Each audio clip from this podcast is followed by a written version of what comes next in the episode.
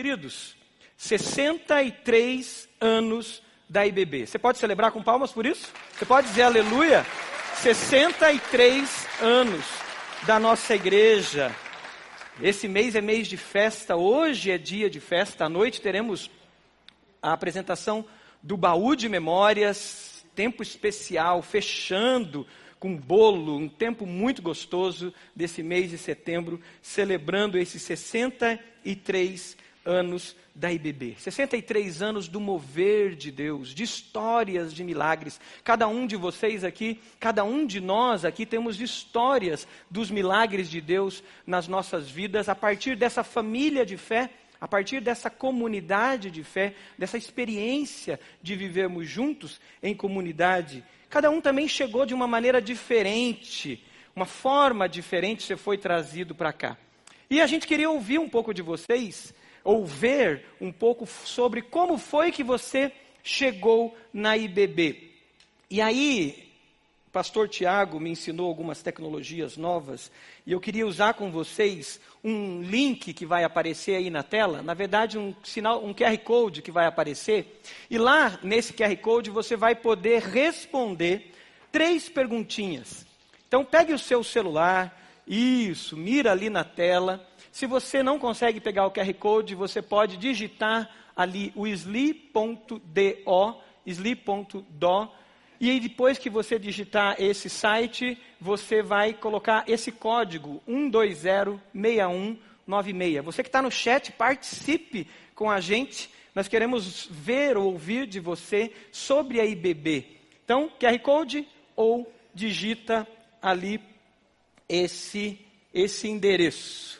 Quem conseguiu aí? Diz amém. Ótimo. Então, primeira pergunta vai ser colocada para você. Responde lá a primeira pergunta: como foi que você conheceu e se envolveu com a IBB? Como é que foi que você conheceu a IBB e depois disso você acabou se envolvendo com a gente? Tente usar uma palavra só, no máximo duas palavras, para você falar sobre isso. Uma palavra seria o ideal e vai aparecer ali na tela. Como foi que você conheceu e você chegou aí a se envolver com a IBB? Se você não está acessando, pode falar para a pessoa do lado, ou cutuca a pessoa do lado enquanto você digita e dizer aí, como é que foi que você conheceu a IBB? Não está acessando? Apareceu uma perguntinha? Quem for digitar o endereço, põe sli.do.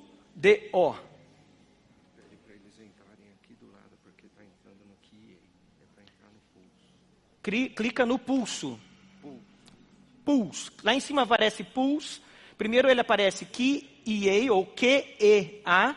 Você vai para o lado direito e clica em Pulse. Obrigado, pastor Glauco. Clica em Pulse. Está do lado direito em cima. Quem conseguiu? Sim. Respondeu. Vamos ver. Você que está no chat, responde lá. Como você chegou, talvez, se você é de outra cidade, como que você chegou no nosso endereço, ou conheceu o endereço de internet, ou conheceu a IBB?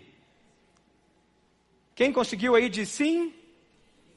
Então vai aparecer na tela algumas respostas. Vamos lá, ministro, cadê? Olha lá, o Ribac vai colocar lá, ó. Através de um amigo, muitos. Família, nasci aqui, pela internet, visita a PGM, olha só, nasci aqui, essa igreja é uma maternidade, né? Nasci aqui. Muitos. Família. Uau. Uma amiga fazendo visita e bebê. Que bacana. Mas olha, através de um amigo, muitos, a grande maioria respondeu através de um amigo. Vamos para a segunda pergunta. O que mais lhe atraiu, então, para se envolver com a IBB? O que mais lhe atraiu? Responde lá. O que mais lhe atraiu nesse envolvimento, nesse processo de envolvimento? O que, que te trouxe para cá? O que, que te atraiu mais então? O que, que te chamou a atenção? A escola bíblica te chamou a atenção? As pregações, a música, a arte, né? A, a, o culto, a liturgia, a, o acolhimento, o que, que mais lhe atraiu? Vamos ver. Olha lá, acolhimento. Gente, olha a palavra acolhimento ali, muito forte, muito presente, muitas pessoas respondendo acolhimento comunhão, música, Ah, ainda também alto o número de pessoas com comunhão. Acolhimento continua muito alto. Que bacana. Olha, acolhimento e o louvor. Ministério infantil, que bacana. Olha só. Gente, como aparece acolhimento, que bacana isso. Cuidado uns com os outros. Trabalho com as crianças. Pastor Silvado. Guardiões do reino. Muito bom. Muito bom. Glória a Deus por isso. A terceira e última pergunta, então. Se pedissem para você comparar a igreja com uma, alguma instituição, com qual instituição você compararia a igreja? Se pedissem para você comparar a igreja com uma instituição, qual você faria? A família? A, uma escola? Qual instituição você compararia a igreja se pedissem para você comparar? Ou não tem como comparar, e você escreve não tem como comparar, não sei. Mas o que, que você faria? O que, que você responderia se pedisse? Olha, família, bastante escola, hospital, interessante, olha hospital. Escola de Deus, uh, não tem como comparar. Uh, psicólogo, uh, universidade, olha a universidade, Universidade da Alma, Hospital da Alma, Escola de Deus, família continua muito forte, hospital está crescendo bastante ali hospital, uma multinacional. Essa para mim é interessante. Olha lá, universidade familiar, clínica de terapia, pastor Falcão. É, é contigo o negócio. Olha lá, não tem como comparar. Corpo de bombeiros, família. Gente, olha só, o que, que tem de diferente ali? É isso aí, ó, família de Deus, o corpo de bombeiros é interessante, hein? Muito bom. Obrigado, queridos. Que benção. Eu imaginei que algumas respostas viriam, então vai mostrar um slide ali para a gente que vai trazer algumas dessas comparações. Muitas pessoas realmente comparam a igreja a um hospital. Essa é uma comparação comum, muito forte. As pessoas dizem: olha, ali é onde as pessoas cuidam da gente. Ali é onde as pessoas, elas nos dão palavras de conforto, como uma capelania, como um capelão que visita o nosso quarto, que visita onde a gente está, e as pessoas cuidam das nossas feridas. Uma segunda comparação muito comum é realmente essa da escola uma universidade da alma, de uma escola de Deus. É muito, muito comum isso, principalmente as pessoas que gostam do ensino bíblico, de conhecimento, de discutir sobre as questões da vida, que gostam de uma escola bíblica, geralmente comparam a igreja com uma escola. Uma terceira comparação que eu já ouvi também é realmente com empresa. Alguém comparou ali com uma multinacional. Já ouvi pessoas dizendo assim: puxa vida, é tudo tão organizado, parece uma empresa, né? Que interessante isso. Já ouvi o outro lado também dizendo assim: é, nós precisamos aprender muito com as empresas e a igreja precisa ser mais empresa. Coisas que acontecem, coisas que a gente ouve sobre igreja. Olha, a igreja presta muitos serviços né? E precisa descobrir o que a sociedade precisa para a igreja ser essa empresa que presta serviço. Já ouvi também sendo comparado a igreja com ONG. Quem gosta da questão, das questões sociais, das demandas sociais, às vezes fazem isso. Olha, nós temos que cuidar da, dos pobres, nós temos que cuidar dos injustiçados, dos oprimidos. E tem toda uma demanda de comparação, às vezes, da, da igreja com uma ONG. Isso também, talvez vocês já ouviram, isso tem surge muito com aquelas pessoas que se preocupam com as causas sociais. Querer ser parecido com alguma dessas instituições, a família, que foi a que mais apareceu, por exemplo, não tem, não tem algo ruim de imediato. Nós temos muitas características que são de outras instituições. Mas a questão é que nós não somos essas outras instituições. O que é que de fato nós somos?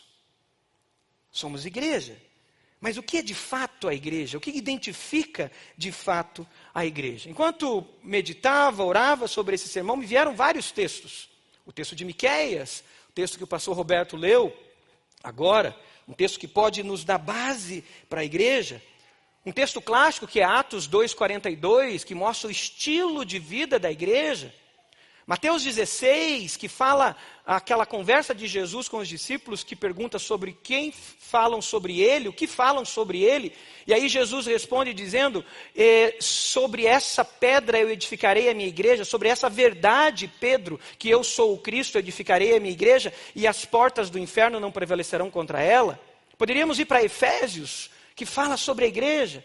Mas um texto que Deus me trouxe foi o texto de João capítulo 13, versículo 33.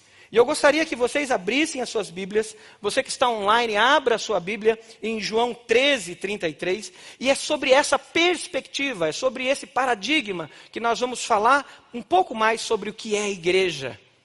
Qual é o estilo de vida da igreja? Quais são os padrões? Qual é o modelo da igreja?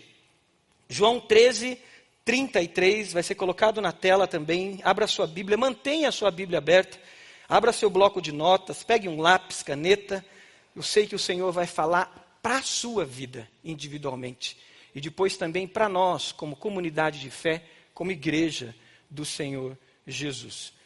João 13, 33 diz o seguinte: Meus filhinhos, vou estar com vocês apenas mais um pouco. Vocês procurarão por mim e como eu disse aos que habitam na Judéia, agora lhes digo: para onde eu vou, vocês não podem ir. Versículo 34. Um novo mandamento lhes dou: amem-se uns aos outros. Sublinhe isso. Mas sublinhe também um novo mandamento lhes dou. E põe um ponto de interrogação do lado desse um novo mandamento lhes dou. Aí Jesus diz: Como eu os amei, vocês devem amar-se uns aos outros. Com isso, todos saberão que vocês são meus discípulos, se vocês se amarem uns aos outros. Podemos orar mais uma vez? Espírito Santo de Deus, fala conosco, nos mostra, nos guia a toda a verdade. E que a tua palavra caia em terra fértil, em corações prontos que venha produzir frutos, frutos de justiça para a tua glória. Em nome de Jesus que oramos. Amém? Somos então, olhando por esse texto, a comunidade do amor. Jesus chama os seus discípulos a amar, a amar uns aos outros. E ele chama a esse amor que é prático, que é real, que é vivencial, que é concreto, um chamado ao amor. Mas o que tem de especial nesse texto? O que, que tem de diferente desse texto para um outro texto, que é o texto de, Mate, de Marcos 12 e Mateus 22, quando os, o mestre da lei, o, o sábio da lei, o, o doutor da lei, chega para Jesus e pergunta: no que se resume a lei? Qual é o grande mandamento? E lá em Marcos e lá também em Mateus, Jesus responde a eles dizendo: Olha, o resumo da lei é amar a Deus sobre todas as coisas, com todo o seu coração, com toda a sua alma, com toda a sua força e com todo o seu entendimento. E depois Jesus continua dizendo, e da mesma forma, tem que amar ao próximo como a si mesmo. Jesus responde à pergunta daquele doutor da lei. Mas o que, que tem de diferente aqui em João capítulo 13? O que, o que tem de especial aqui, queridos, é que o modelo do amor não está em mim mesmo. O modelo do amor está em Jesus. E esse ponto de interrogação que você colocou precisa ser sublinhado agora no versículo eh, 34, quando ele diz: Amem-se uns aos outros, como eu os amei. Tem uma diferença abissal gigante. O padrão de amor agora estabelecido por Jesus não é o padrão do amor baseado no meu subjetivismo, baseado em mim mesmo, mas é um padrão de amor baseado na pessoa de Jesus. Sendo assim, a base da igreja é essa. A igreja, então, vai ser colocado na tela. A igreja é a comunidade de discípulos que amam uns aos outros como Jesus amou. Ponto. E como diz o pastor Roberto, podemos encerrar o sermão aqui. Essa é a igreja. ela tem um padrão de amor e o mesmo padrão é o padrão de Jesus. Essa comunidade que obedece esse mandamento de amar uns aos outros, não o amor baseado no amor próprio, mas o amor baseado no mesmo amor de Jesus por nós. Jesus estabelece então um novo patamar. Por quê, queridos? Isso é muito importante. Quando não temos Jesus como único modelo do que é amar, nós criamos nossos próprios ídolos que pervertem o amor. Anote isso. Quando não temos em Jesus o único modelo, o único padrão, o único paradigma do que é amar, nós vamos criar os nossos próprios ídolos que pervertem o que é amor. E isso é muito sério. Nós poderíamos discorrer sobre o Antigo Testamento Toda vez que o povo fugia dos princípios da palavra de Deus, eles pervertiam o sentido do amor. Porque ainda no Antigo Testamento não se tinha o um modelo do amor, que é Jesus. Deus é amor. E Jesus é o amor encarnado. Jesus é o Verbo que se fez carne e habitou entre nós, e nós vimos o amor, nós vimos de fato o que é o amor em carne e osso, com os pés empoeirados, vivendo comendo, convivendo, caminhando dia a dia. Então hoje nós sabemos o que é o amor. Nós sabemos como amar, porque Jesus é esse modelo. Será que não tem surgido ídolos no meu coração, no nosso coração, que tomam o espaço de Jesus e pervertem o que é o amor? E aí a gente diz assim, mas eu fiz por amor. Puxa, mas eu estava sentindo uma paz no meu coração que me garantia que eu estava no caminho certo e eu fiz por amor. Não, mas eu amo. Então, se eu amo, está certo eu fazer assim. E outros ídolos estão surgindo. E o Espírito Santo está dizendo: não, mas a base do amor não está em você. Não está nesses ídolos que você tem criado. Está em Jesus. Em Jesus. A missão da nossa igreja, ela diz assim: a IBB é uma igreja acolhedora, discipuladora e multiplicadora que, na dependência de Deus, promove transformação integral de pessoas, sociedades e povos. Você pode ler isso comigo? A IBB é uma igreja acolhedora, discipuladora e multiplicadora que, na dependência de Deus, promove a transformação integral de pessoas, sociedades e povos. Viver essa missão só é possível, sim, como diz ela mesma, na dependência de Deus. Nós não somos capazes de promover transformação alguma. Eu não sou capaz Qualquer instituição não é capaz. Somente na dependência de Deus nós conseguimos isso. Somente impulsionado por que verdadeiramente é o amor, nós conseguiremos isso. É por isso que os nossos valores dizem: amar a Deus, vai ser mostrado ali, e ao próximo com fidelidade aos princípios bíblicos. Nós poderíamos colocar nos nossos valores simplesmente a palavra amor. E a gente ia se contentar. Mas ela sozinha é muito perigosa. Porque ela cai no subjetivismo. Ela cai em ídolos que pervertem o que é o amor. Por isso que a nossa, a nossa, os nossos valores começam dizendo amar com princípios bíblicos. Coloquem de novo novamente. Amar a Deus e ao próximo com fidelidade aos princípios bíblicos. Não basta eu ter um sentimento bom no coração. Não basta eu dizer que amo. Esse amor que está em mim tem fidelidade a princípios bíblicos? Qual é o parâmetro do amor? Sentir algo gostoso, um arrepio? Sentir um impulso para algo? Esse amor precisa então ser um amor inteligente. Sabe por quê? Porque Jeremias, capítulo 17, versículo 9, diz que o coração é mais enganoso que qualquer outra coisa. O coração nosso, o coração humano, o coração do homem é mais enganoso que qualquer outra coisa. E a sua doença é incurável. Incurável. Quem é capaz de compreender o coração? O poeta diz: existe mais razão né? no coração do que a vã filosofia pode dizer. A razão do coração humano é a irracionalidade. Se o nosso coração não for tomado pelo Espírito Santo de Deus, e como diz os profetas no Antigo Testamento, Deus colocaria em nós um novo coração, nós vamos partir em direção à irracionalidade. Como diz Efésios, nós partiremos em direção às vãs paixões. O coração humano é enganoso. Isso é tão sério, queridos, que Paulo, ao escrever aos Filipenses, ele ora ele ora para que o amor daqueles irmãos da igreja de Filipe fosse um amor inteligente, um amor numa inteligência divina. Olha o que Paulo diz nessa oração quando ele escreve aos Filipenses: Esta é a minha oração, que o amor de vocês, que o amor da IBB, que o amor de cada um de nós aumente cada vez mais. Em, você pode ler essa palavrinha?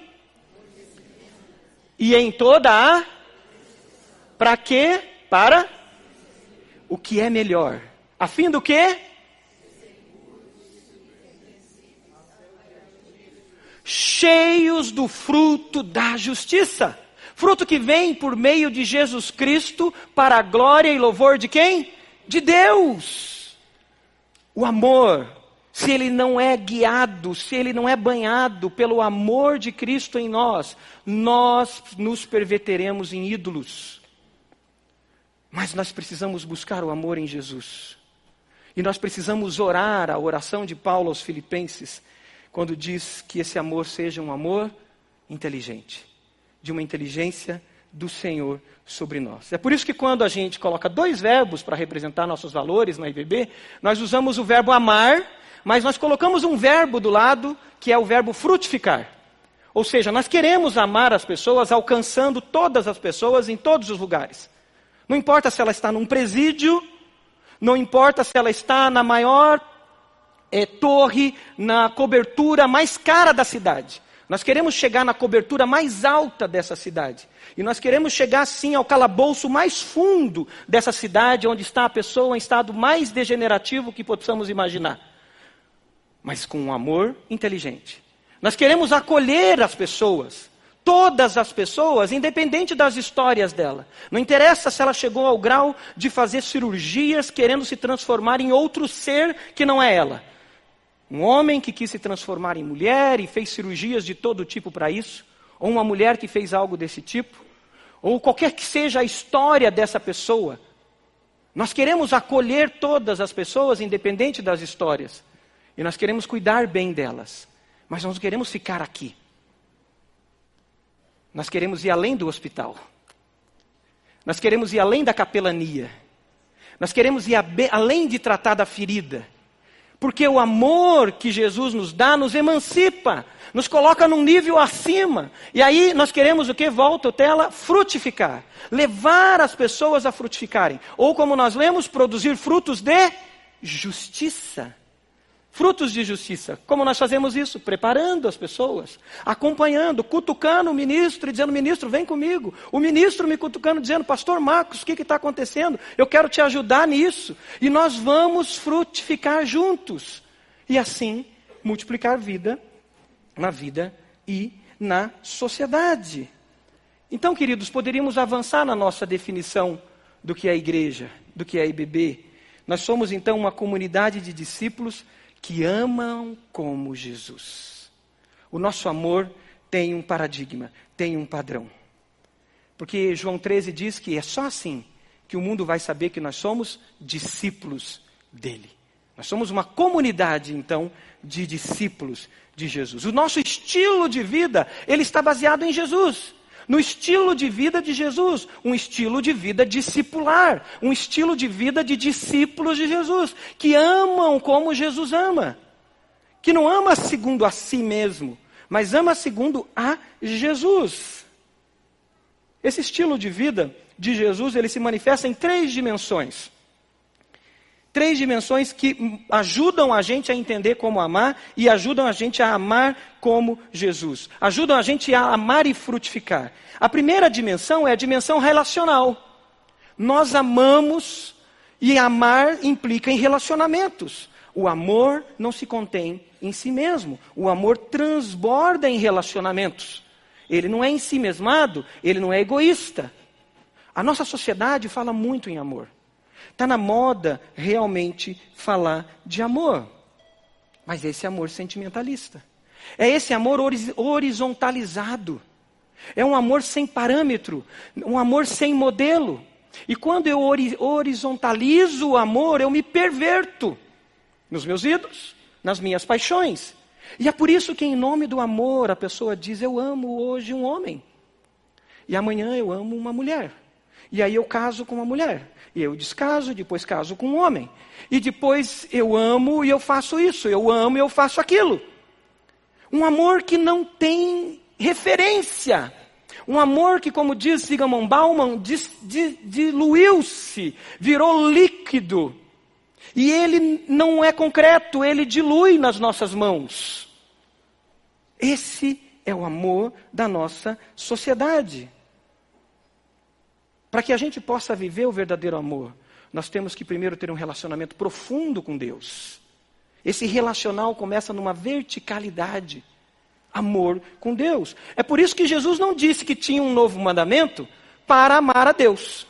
Jesus só disse que tinha um novo mandamento com relação a amar ao próximo. Com relação a amar a Deus, ele não disse nada. Porque nós continuamos amando a Deus. E Jesus nos revelou como amar a Deus. Como dizia o pastor Avelino, o saudoso pastor Avelino, amor café. O que é um amor café? Anote aí. Amor café é amar a Deus com todo o coração, o C de coração, com toda a alma, o A de alma, com toda a força, o F de força, e com todo E, E de entendimento. Esse amor que a gente ama a Deus. Esse amor que a gente busca. E é só olhando para Jesus, num relacionamento profundo com Deus, nós vamos aprender a amar. Blaise Pascal disse que existe no coração do homem um buraco do tamanho de Deus um buraco do tamanho de Deus. Só a presença de Deus preenche o ser humano. Por isso, você dizer que ama, você dizer que você segue o seu coração, você segue o que está no seu coração, o seu amor, você está preenchendo esse buraco com ídolos.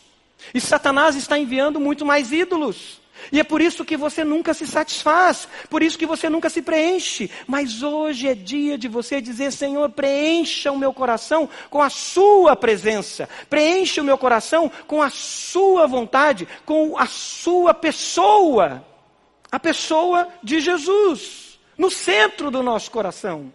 Esse relacionamento precisa ser profundo, vivido dia a dia, imitando, imitando a Jesus, em oração em comunhão, em busca. Queridos, é por isso que, como igreja, nós evitamos eventos por eventos. Nosso Ministério de Homens, por exemplo, poderia fazer um congresso de homens aqui a cada três meses. Nós poderíamos fazer acampamentos de homens a cada seis meses. Mas só um acampamento, só um congresso, não trabalha a profundidade das demandas da alma que nós temos. Nós precisamos aprender a nos relacionar com Deus. E isso acontece na caminhada junto. É por isso que os homens ficam nove meses, o nosso movimento de guerreiros, nove meses num grupo de discipulado, um ajudando o outro a amar a Deus, aprender a amar a Deus, aprender a se relacionar com Deus. E um fica cutucando o outro para memorizar versículo bíblico. E um fica cutucando o outro como que está a vida de oração dele. Porque é só assim que a gente aprende a amar. Eventos produzem impactos imediatos. Discipulado produz transformação para a vida.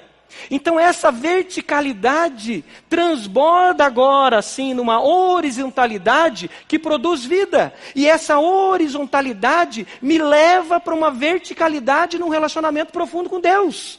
Uma coisa não anula a outra.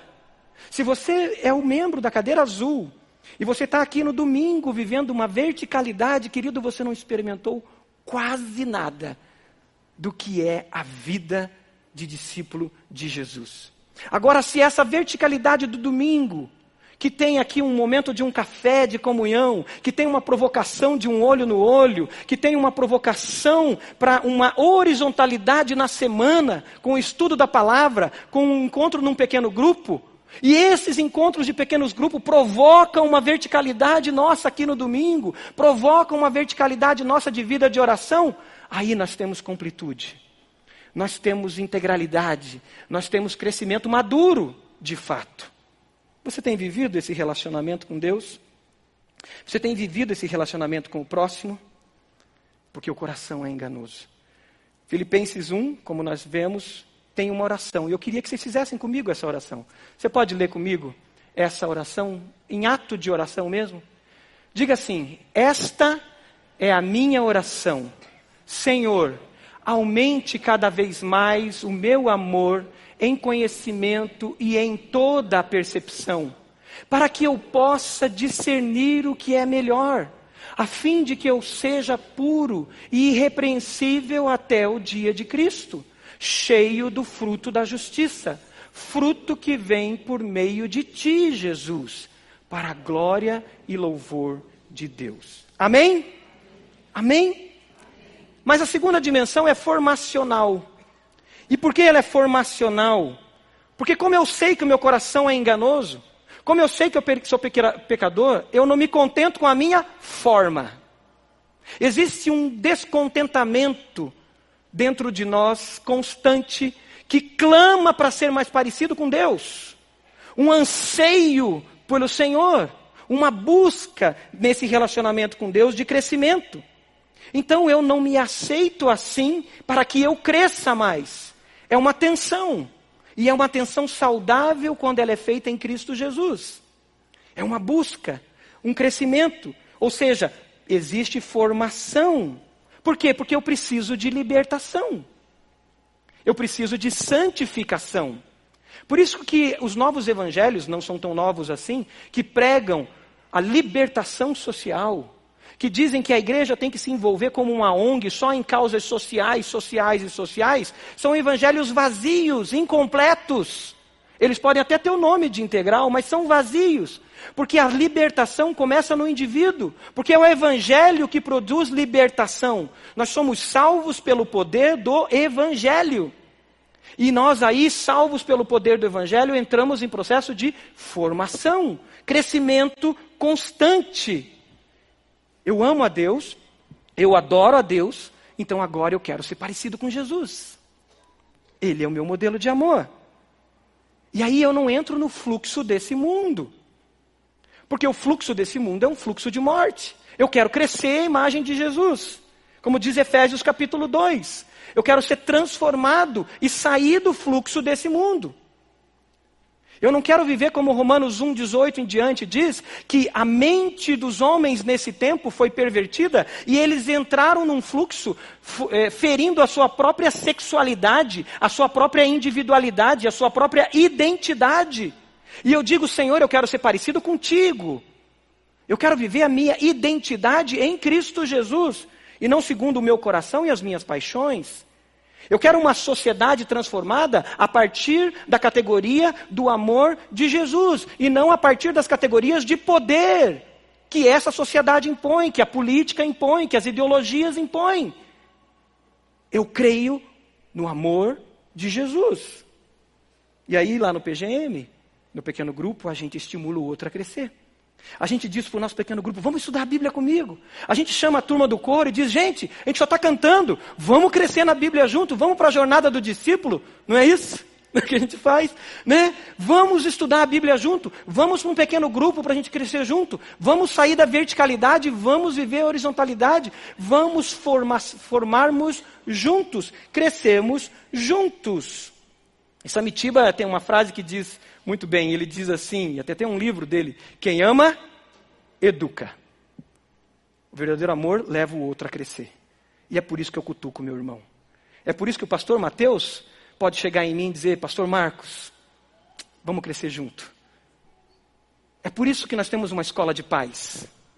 É por isso que lá na célula Francelo você pode dizer: Vamos para a escola bíblica, gente. Vamos estudar a palavra de Deus.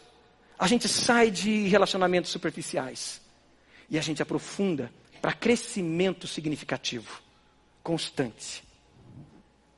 Conviver para aprender, comunhão para crescer. Jesus deu à igreja, à comunidade dos aprendizes, a missão de educar pela sua palavra a cada um.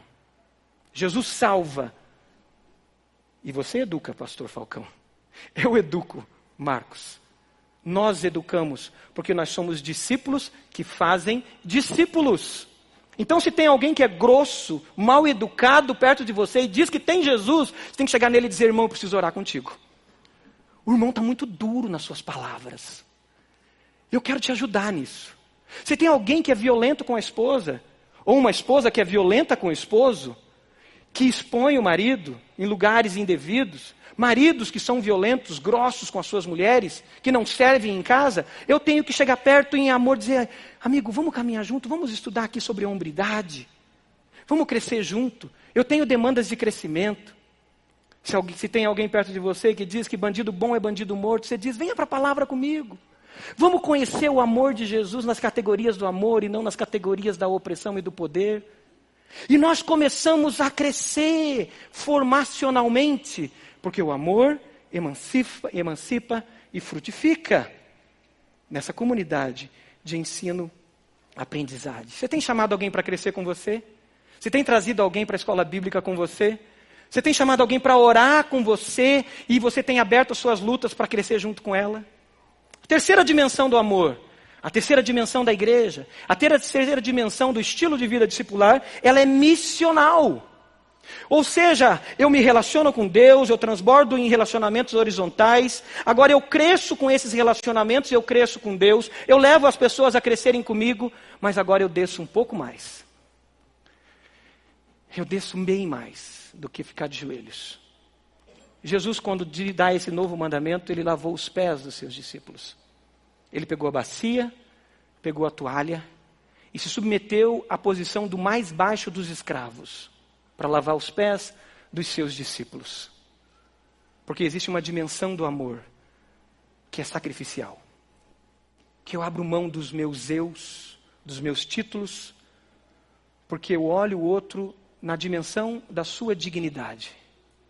Por mais baixo que ele esteja, se ele esteja lá, se ele estiver lá no fundo de um presídio, eu tenho que olhar para ele e ver a imagem de Deus rabiscada, rasurada na, no rosto dele e dizer: Você pode ser salvo. Você foi criado à imagem e semelhança de Jesus.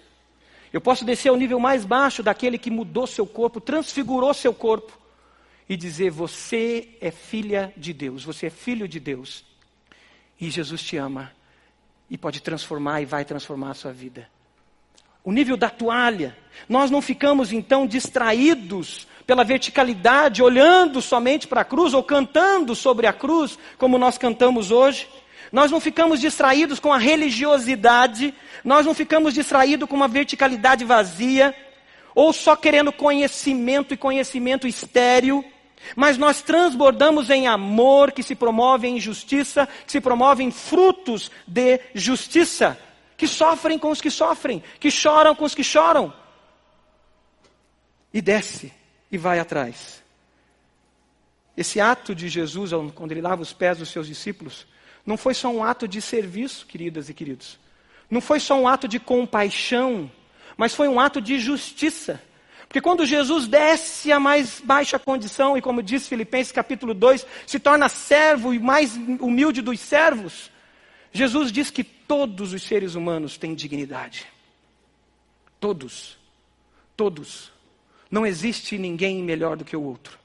E mesmo você, mesmo eu, mesmo nós que estamos no caminho da graça e da transformação, nós só estamos aqui por causa da graça porque do contrário somos o mais miserável dos homens. O mais miserável dos homens. A graça nos acolheu. E é por isso, sim, que não há mais judeu, como diz Gálatas, não há mais escravo, não há mais grego, não há mais homem, não há mais mulher, pois todos são um em Cristo Jesus. Aleluia! Todos são um em Cristo Jesus. Eu amo com a bacia na mão. Eu amo com a toalha na mão. E eu amo proclamando atos e frutos de justiça. Sabe por quê? Porque amar como Jesus, amar como Jesus é ser sal da terra. E ser sal da terra é servir a um mundo que está em degeneração. A carne fora do freezer apodrece. O sal entra e mantém ela com um pouco mais de vida. O sal não dá vida. Lembrem-se disso. O sal não dá vida, mas ele preserva.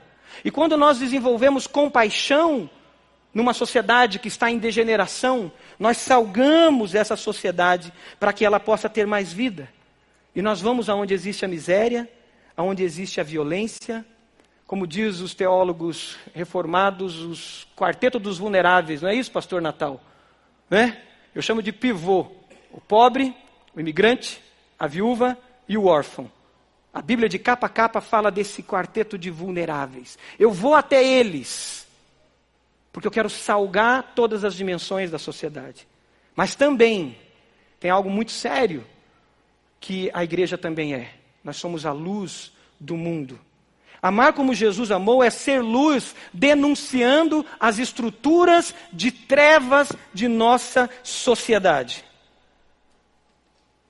Estruturas como machismo, que achamos que é tão normal, a violência contra a mulher, que tem entrado dentro de igrejas e sendo legitimada por pastores, muitas vezes, num aconselhamento dizendo: vai orar e não denuncia a violência contra a mulher. Machismos estruturais que entram em estruturas eclesiásticas. Não só o machismo, feminismos crescendo, racismos estruturais, pecados entranhados, racismo entranhado e a, gente acha que é normal, abortismo, a gente se acostuma com a morte, oferta a ídolos, ao ídolo do prazer, ao ídolo da satisfação ideologia de gênero, tomando conta estruturalmente de uma sociedade, violência, corrupção, armas, estruturalmente entrando. A igreja de Jesus lança luz a estruturas de iniquidade. E se a igreja não lança luz, ela é conivente com outras categorias de amor. A política tem a sua categoria do amor o amor-poder. E a igreja não se aliancia à categoria do amor-poder. A igreja se aliancia à categoria do amor Jesus. E por isso a igreja se mantém há mais de dois mil anos. E as portas do inferno não prevaleceram contra ela. Se você concorda, diga amém e dê uma salva de palmas. Porque essa é a igreja de Jesus. As portas do inferno não prevalecem contra ela. A igreja não é hospital, porque hospital gera paciente. A igreja não é, o próximo slide, uma escola, porque escola só gera alunos. Conhecimento, e muitas vezes estéreo. A igreja não é ONG, porque ONG gera ativistas sociais. Próximo.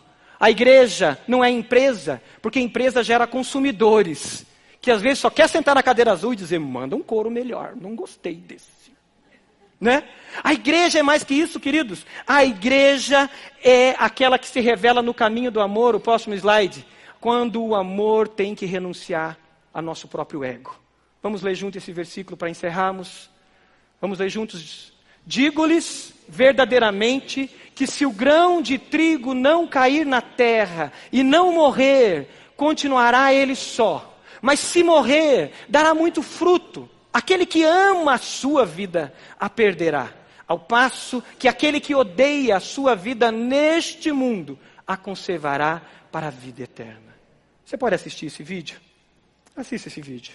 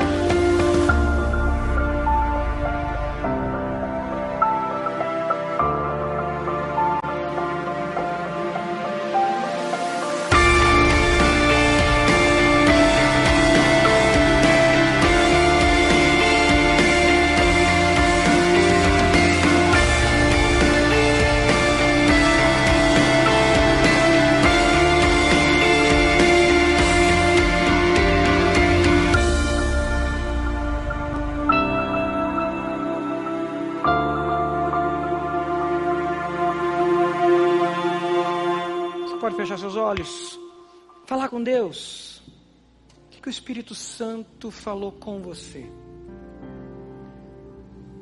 Você é essa semente que precisa morrer. Talvez você não permitiu ainda a semente do Evangelho morrer dentro de você. E você dizer: Eu estou vivendo, Senhor, pelos padrões do amor do meu coração. Eu estou criando ídolos. Ídolos minha, da minha satisfação, ídolos do meu próprio prazer, ídolos que estão me direcionando para uma falsa imagem, uma falsa prática do que é o amor. Esse tempo é tempo de você renunciar e dizer: Senhor, eu não amo a minha vida neste mundo, eu entrego ela a Ti, e eu recebo de Ti o verdadeiro amor. Para que você não viva mais tentando satisfazer e preencher seu coração com tantas coisas que está te gerando mais dor e mais vazio. Tua carreira, teu nome, os prazeres, os relacionamentos. Você entra num relacionamento e sai, entra e sai, entra e sai, e nunca preenche, nunca encontra. O trabalho é uma luta. Entregue-se ao Senhor totalmente. Se você nunca entregou a sua vida ao Senhor Jesus, dizendo eu recebo teu amor, eu quero viver teu amor, esse é o momento de você dizer eu te recebo, Jesus e faz morrer o velho Marcos, faz morrer o velho e diga seu nome ao Senhor, pois eu quero nascer e viver o amor de Deus. Você fez esse, essa decisão, você tomou essa decisão, eu te desafio a tomar essa decisão de nova vida em Jesus. Se você está tomando, quer tomar essa decisão agora, eu quero orar por você, quero te ajudar nessa decisão de entrega total ao Senhor Jesus. Então levante uma das suas mãos se você tomou essa decisão de entrega total ao Senhor Jesus. Amém. Deus abençoe, querido. Aqui à minha direita. Deus abençoe em nome de Jesus. Esse jovem, Deus abençoe. Aqui no meio alguém toma essa decisão de entrega para que essa semente morra e nasça um novo homem, uma nova mulher. O desafio do Senhor é esse para você. À minha esquerda tem alguém que tomou essa decisão. Está tomando essa decisão. Você tem vivido um relacionamento significativo com Deus? Qual é a sua decisão agora? Você vai fazer o que para crescer nesse relacionamento com Deus? A escola bíblica, a oração, a palavra, chamar pessoas para crescer juntos. Você tem crescido no conhecimento da palavra com outros irmãos, numa comunidade de ensino-aprendizagem, de discípulos? Ou você tem caminhado sozinha, sozinho, e você acha que já está bem, eu sigo a Jesus há tanto tempo, eu faço aqui as normas básicas da minha igreja. Não, esquece as normas. Pense em Jesus, em ser transformada, transformado à imagem de Jesus. Qual é a sua decisão para a sua formação, a sua transformação diária à imagem de Jesus? E na área missional, você tem lançado luz sobre o pecado ou você tem sido conivente com o pecado? com as estruturas de pecado. O que o Espírito Santo te falou? Você pode colocar de pé, queridos? Fique de pé. Nós vamos cantar uma estrofe dessa canção. Eu quero convidar esse jovem que aceitou Jesus a vir aqui. Vem aqui na frente, eu quero orar por você. E se mais alguém tomou essa decisão de entrega ao Senhor, vem aqui agora. E logo após essa única estrofe, nós vamos orar, celebrando ser igreja.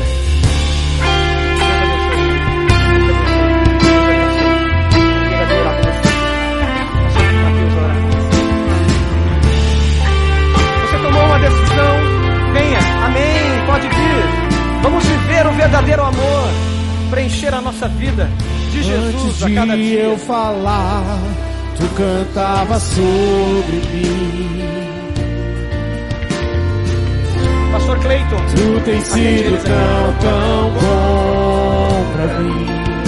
o Senhor tem sido bom. Te respirar, sopraste tua vida em mim. Aleluia. Isso vem dele, não de nós. Tu tens sido tão, tão bom pra mim. clarice. Não existe outro amor. Só o amor de Jesus. É Não Descansa das noventa e nove sopas se perdeu. Não posso comprá-lo, nem o selo.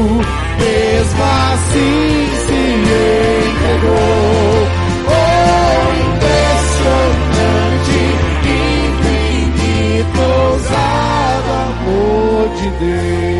Senhor, é nessa convicção de que esse amor nos alcançou.